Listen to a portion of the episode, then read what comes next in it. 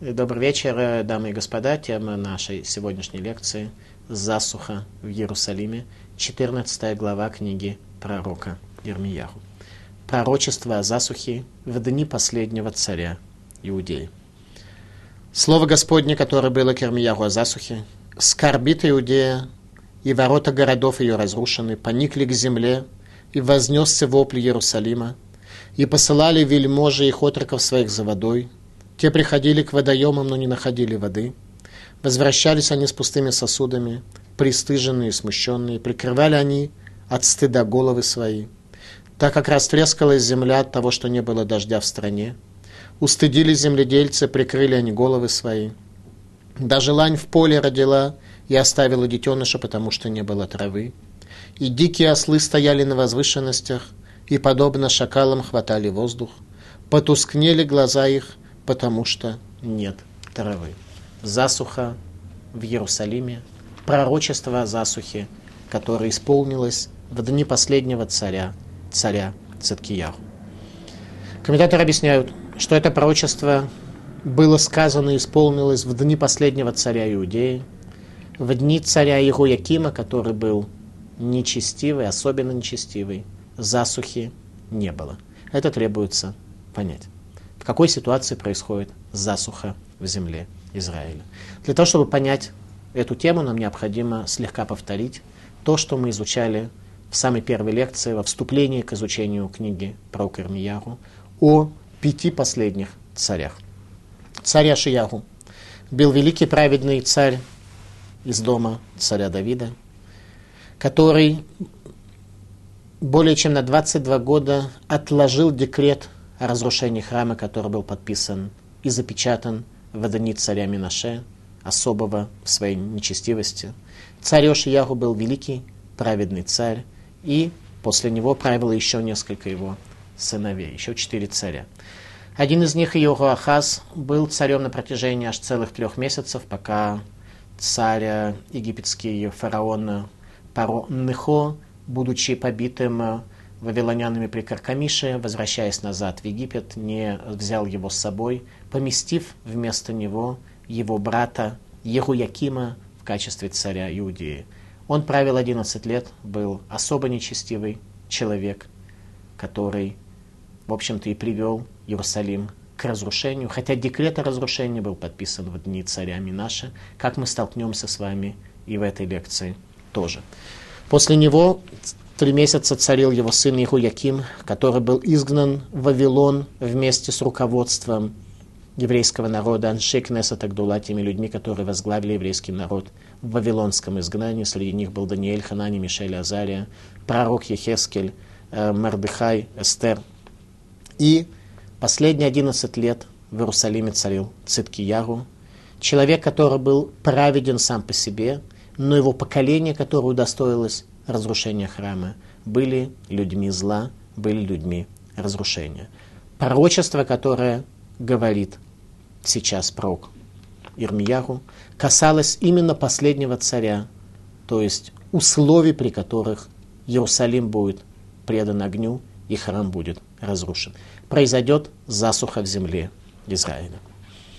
Именно в дни последнего царя Циткияру, а не в дни нечестивого Яруякима, когда народ в целом был достоин. Для того, чтобы это понять, приведем то, что сказано в Талмуде в трактате Сангидрин. Бекеша Кодеш Берегу, Лерахзира Таулам Кулолы Тогу Вору, Бишвили Яким, Нистакель Бедорова Ниткерерада Ато. Бекеша Кодеш Берегу, Лерахзира Таулам Кулолы Тогу, Бишвиль Дорошель Циткияру, Нистакель Бецидкияру Ваниткерерада Ато. בצדקיהו ונתקררה דעתו. בצדקיהו נמי כתיב, ויזהרה בעיני השם, שהיה בידו למחות ולא מיכה. Захотел Всевышний, благословлен Он, вернуть этот мир в состояние полного хаоса, то есть не просто привести к разрушению храма, а вообще стереть жизнь на земле, так как это было до сотворения или, соответственно, после Ноева потопа. Просто стереть всю действительность, весь этот мир – из-за того состояния, в котором был еврейский народ в конце времен храма. Бишвиль Егояким. Из-за Егоякима посмотрел он на поколение Ехуякима Ваниткарерадату, и сознание его успокоилось, потому что это были люди, которые еще помнили предыдущего великого царя, царя Иошияху, и были людьми еще исправленными. Его сознание Всевышнего успокоилось в том смысле, что оказались люди достойные, чтобы этот мир был спасен, в отличие от Сдома и Аморы, где достойных людей найдено не было. Захотел Всевышний уничтожить весь этот мир, перевести его в состояние хаоса бесформенного из-за поколения Циткияру, но посмотрел на царя Циткияру, который был особен в праведности, и успокоилось сознание его, наказание не последовало. На что Талмуд задает вопрос, Бацаткияру намекти, в книге царей по поводу царя Циткияру тоже написано, что он делал зло в глазах Всевышнего. Талмуд отвечает, что он должен был опротестовать, он должен был привести свое поколение к праведности, но сделать этого не смог.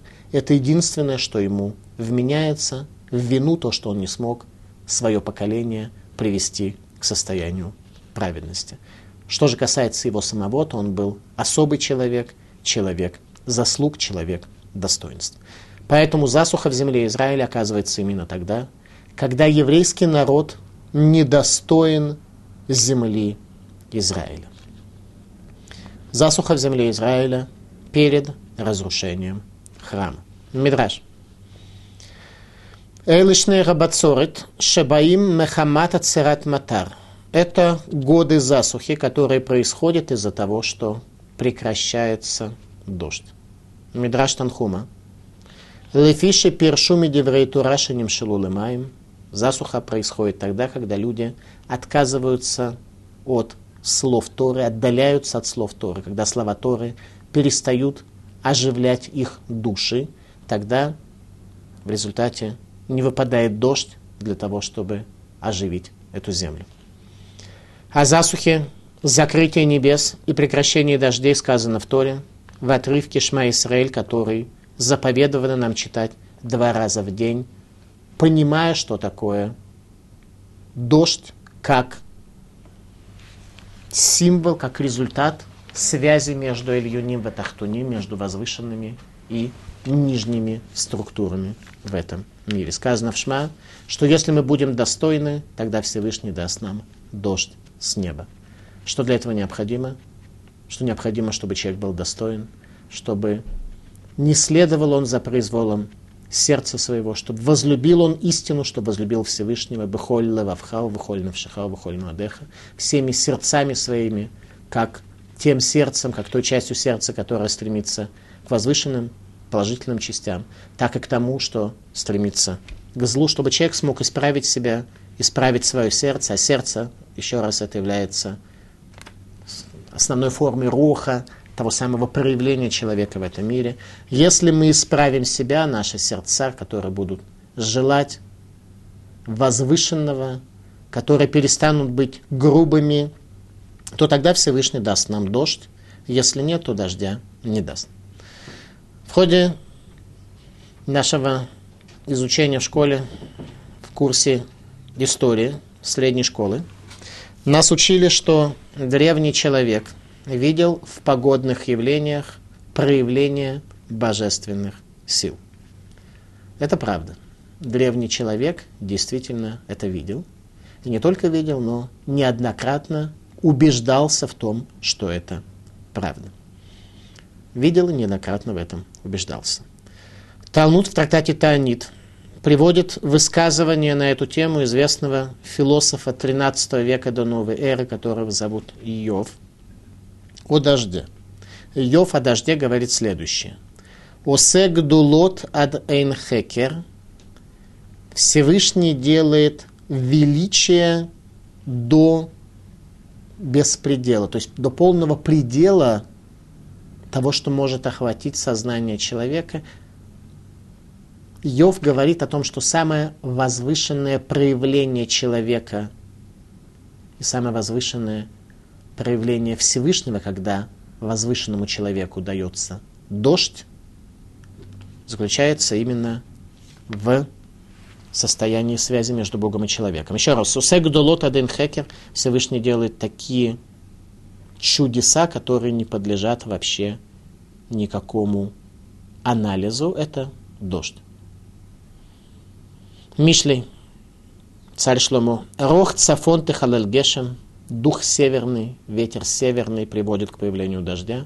Под северным ветром понимается ветер близости между Богом и человеком. То есть дождь является следствием близости между Богом и человеком. В книге Зогар дождь называется Гешем Дереутый, дождь близости, там, где есть близость между Эльюним и между верхними и нижними мирами, там возникает дождь, там, где нет, этого нет. Засуха в земле Израиля – это особый феномен состояния, когда нет пути, когда продолжение пути дальше невозможно. Если у нас есть засуха, это свидетельствует о том, что дальше в этой земле жить невозможно. Пример, который можем получить от Авраама.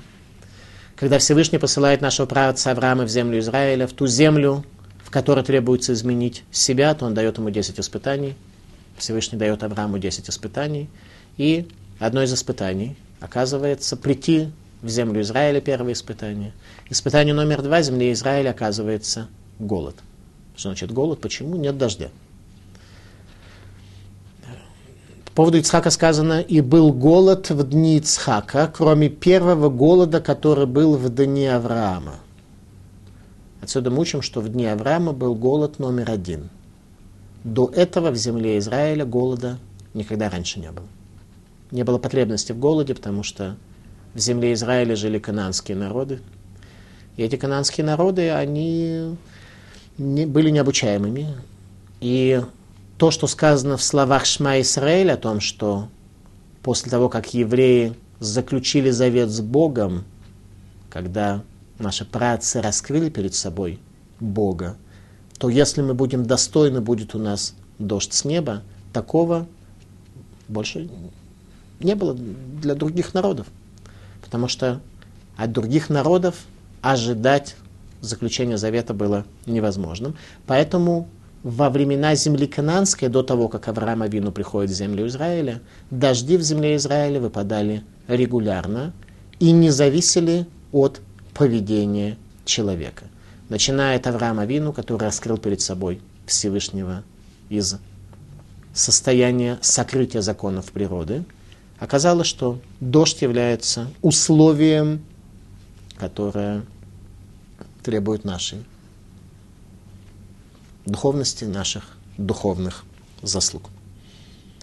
Зогра называет дождь гешем дереутой, дождем близости. Засуха в земле Израиля – это особый феномен, который начался только от наших працев. Суть такая, что жить в этой земле в условиях засухи нельзя. И Авраам Авину отправляется сразу в Египет. Возникает вопрос, как бы зачем? Можно было послать рабов, чтобы они купили там э, зерна или еще что-то, самому остаться в земле Израиля. Земля закрывается, Авраам отправляется в Египет. Машгих излом же дает э, следующее объяснение. В книге Судейдат Рава который учился в доме учения в Кельме и был Машгихом Ешиве Ломжа в Польше. Написал книгу Исудейдат, книгу совершенно особую, где просто раскрывает видение Бога в этом мире. Это называется Мусар. Книгу Мусара и Судейдат основы знания. Машгих из Ломжа говорит э, следующее, что Всевышний создал этот мир абсолютно точно. Так что все элементы, кроме дождя, являются абсолютно точными, заранее запрограммированными и по определенным материальным законам функционирующими, постоянными, все кроме дождя. Задает он вопрос, как могло оказаться, что этот мир, который создан ради человека, ради того, чтобы человек был духовен, ради того, чтобы человек отказался от зла, исполнил возложенное на себя – как могло оказаться, что этот мир на самом деле зависит от условий, от дождя. Если не будет дождя, то все уничтожается, все, что создано в этом мире, все пропадает. И дает ответ, что на самом деле это и есть создание мира, это и есть забота о его вечности, когда человек поймет, что без него, без его заслуг этот мир существовать не может, когда человек поймет, что его духовные заслуги являются условием дождя в этом мире и условием божественного проявления и условием божественного управления этим миром. Если человек недостоин дождя, мир действительно прекращает свое существование. Поэтому, говорит Машгих излом же, человек поймет это, человек должен это понять и постичь, что от него зависит дождь, и это и дает вечность миру. Таким образом, в земле Израиля, говорит про Кармьяру, перед разрушением храма будет засуха. Зора. Дождь прекращается, когда мир приходит в состояние тогу, в состояние хаоса, когда форма уже не царит над материей. Ликанати. Верамашаль аль-галут шхина. И все это призвано нам сообщить, что речь идет на самом деле об изгнании шхины.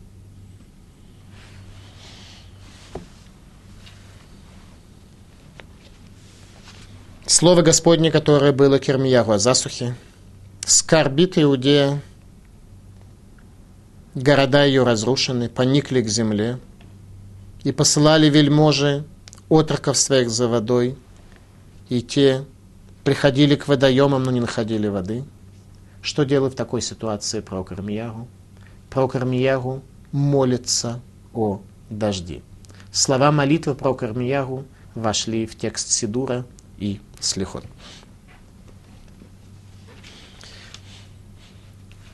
Имаванейну Анубану, если грехи наши свидетельствуют против нас, Господи, сотвори ради имени Твоего, аселы ман шмеха, кирабу мишуватейну лихахатану. Миква Исраиль Мошейну бет цара лама тиеки гер баарец курех натолалун. Надежда Израиля, спаситель его во время бедствия. Почему ты как чужой в стране, ты как путник, что зашел переночевать? Почему ты как человек ошеломленный, как богатырь, который не может спасти? Но ведь ты, Господи, среди нас, именем Твоим мы наречены, не оставляй нас. Обратите внимание, что пророк Ирмияу говорит о Всевышнем. Он говорит, он называет его, он сравнивает его с человеком ошеломленным. Всевышний человек ошеломленный. Всевышний действительно в конце храма оказался в состоянии полного ошеломления от наших с вами духовных достижений. Его ошеломление привело к тому, что больше место связи между Богом и человеком, такое как Иерусалимский храм, быть не могло. Ошеломление Всевышнего привело к тому, что он оставил храм. Молитва пророка Ирмияху о дожде. Эти слова вошли в текст Сидура и Слихот. Об этом мы молимся перед Рошашана, чтобы сохранить этот мир хотя бы еще на один год, чтобы Всевышний каким-то образом мог дать нам еще времени на наше исправление. Малбим. Вешимхалейну некра, и имя Твое провозглашено на нас. Кило масарту отану тахат марахот, рак ану тахат гашгахатха. Ты не поместил нас под управление духовных систем. Не духовные системы управляют нами. Рак ану гашгахатха, но мы под Твоим божественным проявлением. То есть связь между Богом и человеком, она прямая, непосредством систем, и результат такой, что Всевышний является Иш Нидгам, говорит про Кармияру, человек ошеломленный. Такой эпитет приписал пророк Всевышнему в период засухи перед разрушением храма. На самом деле в этом нет ничего нового. В книге Дворим в 32 главе об этом говорится – Цур еладхатеша в этишках кель михололеха. Скалу создателя твоего, другой перевод, ты ослабил в этишках, и ты забудешь Бога, создавшего тебя. Когда ты забываешь Бога, создавшего тебя, приводит это к тому, что ты ослабляешь его. Ослабляешь не в том смысле, что Всевышний зависит от человека, нуждается в человеке, но в том смысле, что сотворив этот мир, Всевышний поставил себя в зависимости от человека. И когда мы совершаем зло, мы тем самым действительно ослабляем все божественные и нижние материальные миры. Тогда, когда мы делаем добро, то мы приводим к возвышению всей реальности, к возвышению всей действительности. Это Первый аспект. Второй аспект, что Всевышний проявляет себя в этом мире, если мы отворачиваемся от себя в ослабленном виде. А когда он не драм, когда он находится в состоянии шока, ошеломления от нас, то тогда приходят враги и разрушают храм, место связи между Богом и человеком. Согласитесь, что если вы находитесь в состоянии ошеломления от кого-то, то проживать с ним совместно вы, наверное, все-таки не можете. Поэтому Всевышний говорит, мой храм, куда приходят люди, которые приводят меня в состояние ошеломления от своих духовных достижений, храм этот существовать не может. Это и есть суть того, что пророк Ирмияру хотел нам сказать. Ответ Всевышнего Израилю о засухе в результате молитвы пророка Ирмияру. Так сказал Господь об этом народе. Так же, как они любили блуждать, не умея сдержать ног своих, так и Господь не благоволил к ним. Ныне вспомнит Он вину их и взыщет с них за грехи их. И сказал мне Господь, не молись за этот народ во благо ему. Всевышний говорит пророку Ирмияру, не молиться за еврейский народ. Отсюда мы учим, что, во-первых, Всевышний принимал молитву пророка, она в определенной мере мешала. Во-вторых, что время молитвы закрылось, сегодня Всевышний принимает только слезы, истинные, веские слезы. Люди любят разыскивать себе счастье вдалеке, и не следуют заповедованным тропам працам, которые ведут человека к счастью. Говорит Малбим, раглехем лохасаху, что люди не жалеют ног своих для того, чтобы найти себе какие-то дополнительные виды блуда и развлечения, и Вадайн гулхим тогулудерах. И, говорит Малбим, продолжают идти в состоянии хаоса, в, в никуда, без пути, без дороги. Продолжают идти непонятно куда. Ответ Всевышнего на молитву про Кармияху о дожде во время засухи и осады. И сказал мне Господь, не молись за народ во благо ему. И если будут они поститься, то не стану я внимать молитвы их. Если вознесут они все сожжения и дароприношения, то я не стану благословлять к ним. А истреблю их мечом и голодом и мором. Всевышний не принимает легких форм обращения к нему. Декрет запечатан окончательно и отменен уже быть не может. Декрет был запечатан окончательно в дни царя Минаши, нечестивого царя Минаши, сына великого царя Хискияху. Малбим. Аз эйн молим, аз эйн моиль цом ве корбан, ки нихтема гзерава царих чува гдула. Тогда не помогает пост и жертвоприношение, если человек решит Богу что-то отплатить в виде жертвоприношения в какой-то форме, либо день не поест, это уже не помогает. Кинихтемак зерайба был запечатан декрет, в царих чувак дула, и требуется чувак дула. Действительно, к чему призывал пророк Ирмияру людей? Если декрет о разрушении храма был подписан, храм будет разрушен, то в чем была функция и миссия и задача пророка Ирмияру? Ответ следующий. Задача номер один у него была привести еврейский народ к чуве, чтобы когда будут они спускаться в вавилонское изгнание, проходя мимо того места, где пояс пророка Ирмияру в расселине скалы был закопан, чтобы они сделали такие тшува гдула, большую тшуву, и обеспечили вечность еврейскому народу и соблюдение заповеди и завета Всевышнего. Так и произошло. И задача номер два, что если бы еврейский народ все-таки сделал великую чуву, сделал глобальные изменения, смог бы осуществить, тогда произошла бы не, тогда произошло бы нереальное, такое, так что декрет, подписанный в дни наши, мог быть расторгнут. Но об этом говорит Малбим.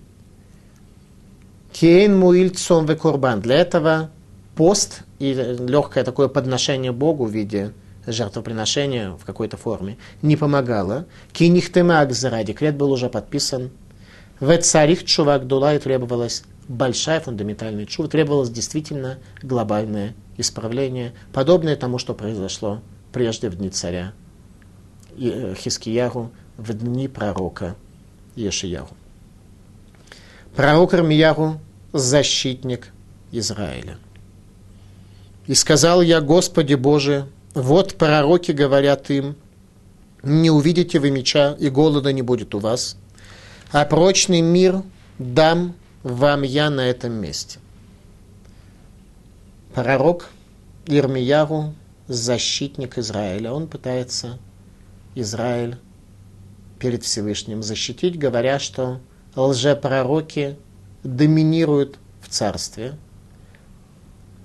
Они на первых страницах газеты, все средства массовой информации в основном пользуются тем, что говорят лжепророки. Они занимают общественные положения, поэтому они влияют на людей, они влияют на человека. Что говорит Всевышний о лжепророках? «И сказал мне Господь, эти пророки пророчествуют ложь именем моим.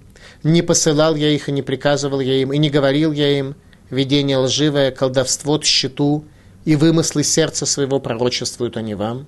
Поэтому так сказал Господь о лжепророках. Они пророчествуют именем моим тогда, когда я не посылал их.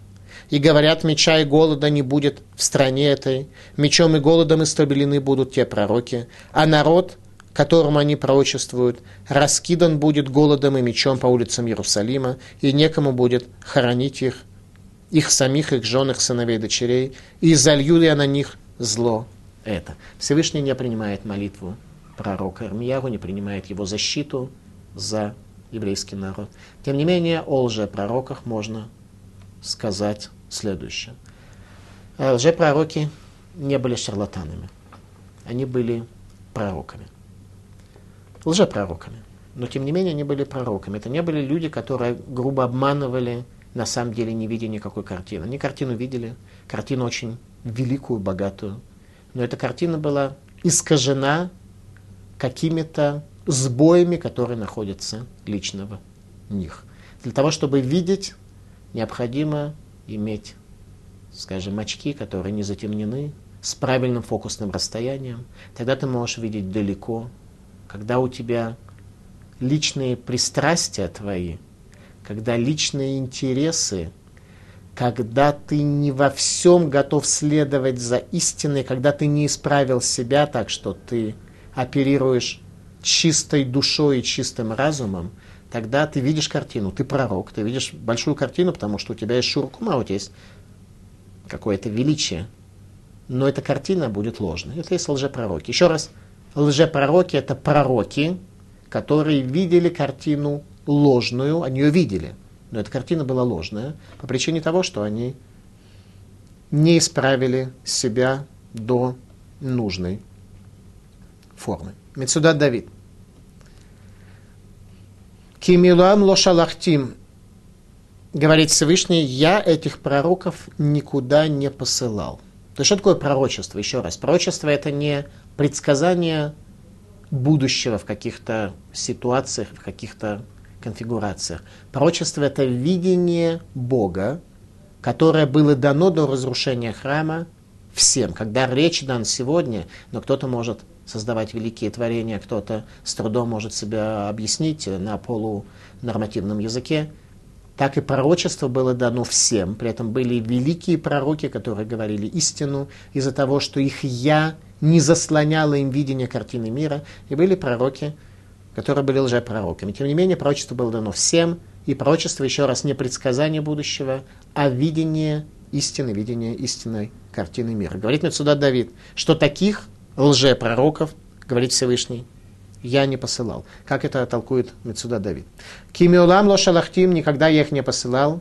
Велот цивителя шум цва, я не заповедовал им, им лично никакого указания, никакого приказа, никакой миссии по отношению к народу или по отношению к какому-то человеку я им не давал. Убымамах зиким там ланавим. В результате чего же люди считают их пророками. Никогда они не получали миссии, они особенно ничего не доказывали.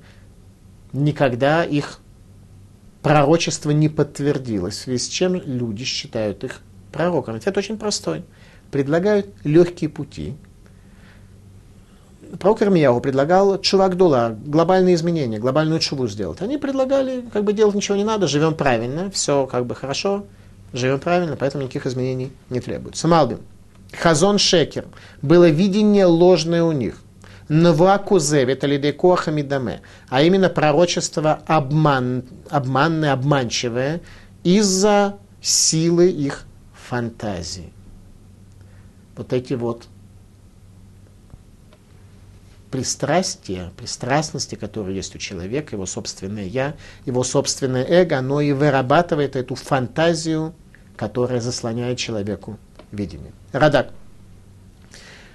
Афальпи, шераю митим отам навия шекер, элахем левхон, бей ланавия шекер. Кинави геймет маамиду там альтурат маше. Радак объясняет, почему Всевышний не принял защиту пророка Ирмиягу, когда пророк пытался защитить еврейский народ, говоря, что лжепророки получают э, во всей стране должности, и, соответственно, они в первую очередь оказываются в состоянии влияния на еврейский народ. Должны были они понять, говорит Радак, объясняя, почему Всевышний отказался принять позицию пророка Ирмияру.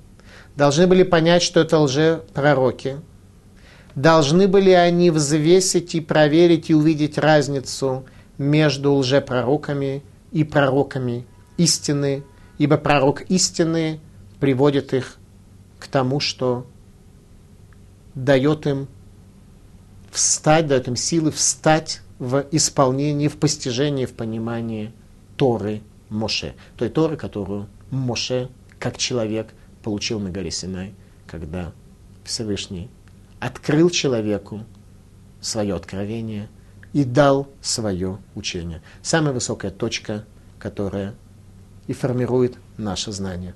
Народ должен был оказаться в состоянии отличить истину от лжи и Тору от духовного сбоя. Каким образом? Обычно об этом говорят. Диврей эмет никарим. Слова истины они видны.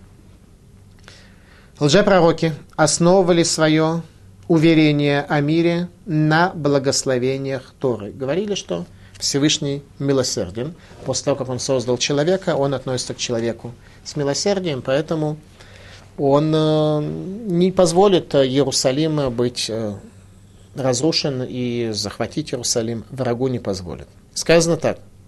Действительно, в книге Вайкра, 26 глава, и водворю мир в стране, и когда ляжете, то не будет тревожащегося, и изведу лютых зверей из страны, и меч не пройдет по стране вашей. Так сказано в Торе. На что и говорили пророки, что Всевышний милосердный, поэтому ни голода, ни меча в Иерусалиме не будет. Единственная ошибка, которая была у лжепророков, что они не начали читать 26 главу с самого начала. Они любили этот стих конкретно приводить э, как стих, свидетельствующий о милосердии Всевышнего, однако не с самого начала 26 главы. Глава начинается так.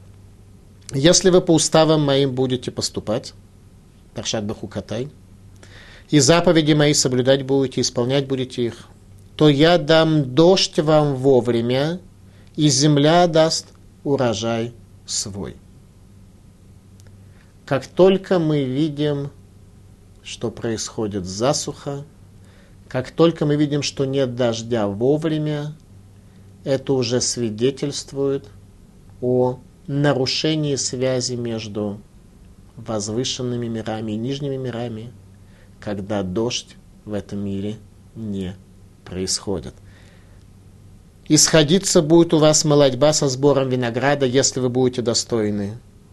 И выдворю мир в стране, и когда ляжете, и не будет тревожащегося, и изведу лютых зверей из страны, и будете гнать врагов ваших. Тогда будет мир.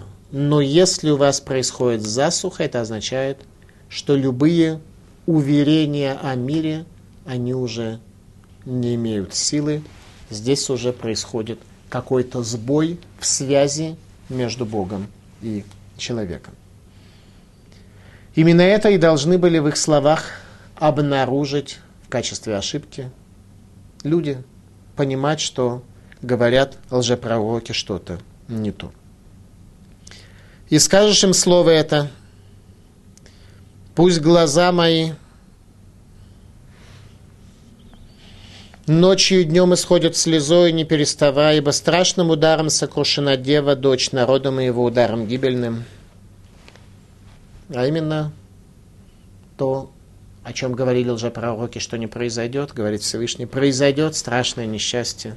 Выйду ли я в поле, вот убитый мечом, приду ли я в город, там изнуренный голодом, потому что даже пророк и священник блуждали по стране и не знали. Происходит глобальный сбой. Псик Тарабати плач и слезы в глазах Всевышнего.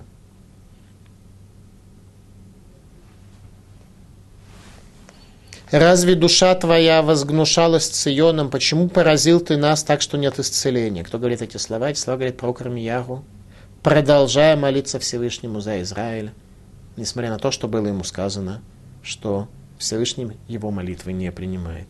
Надеялись на мир, но нет добра на час исцеления, а вот ужас. Сознаем мы, Господи, нечестие наше, грех отцов наших, ибо грешили мы перед Тобой. Не отвергай нас ради имени Твоего, не обесчесть престола славы Твоей. Вспомни, не нарушай союза Твоего с нами. Разве есть между суетами, между идолами других народов, творящие дождь?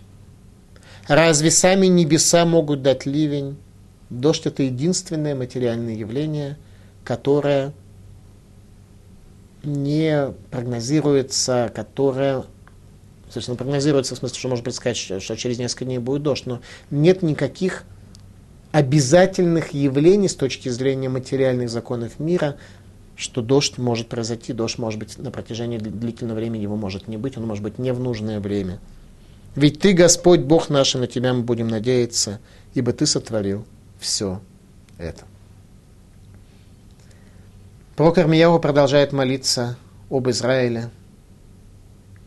Гамеас меастану это Иуда, им бецион галанавшаха, презрением презрел ты Иудею, и Цион возгнушалась им душа твоя.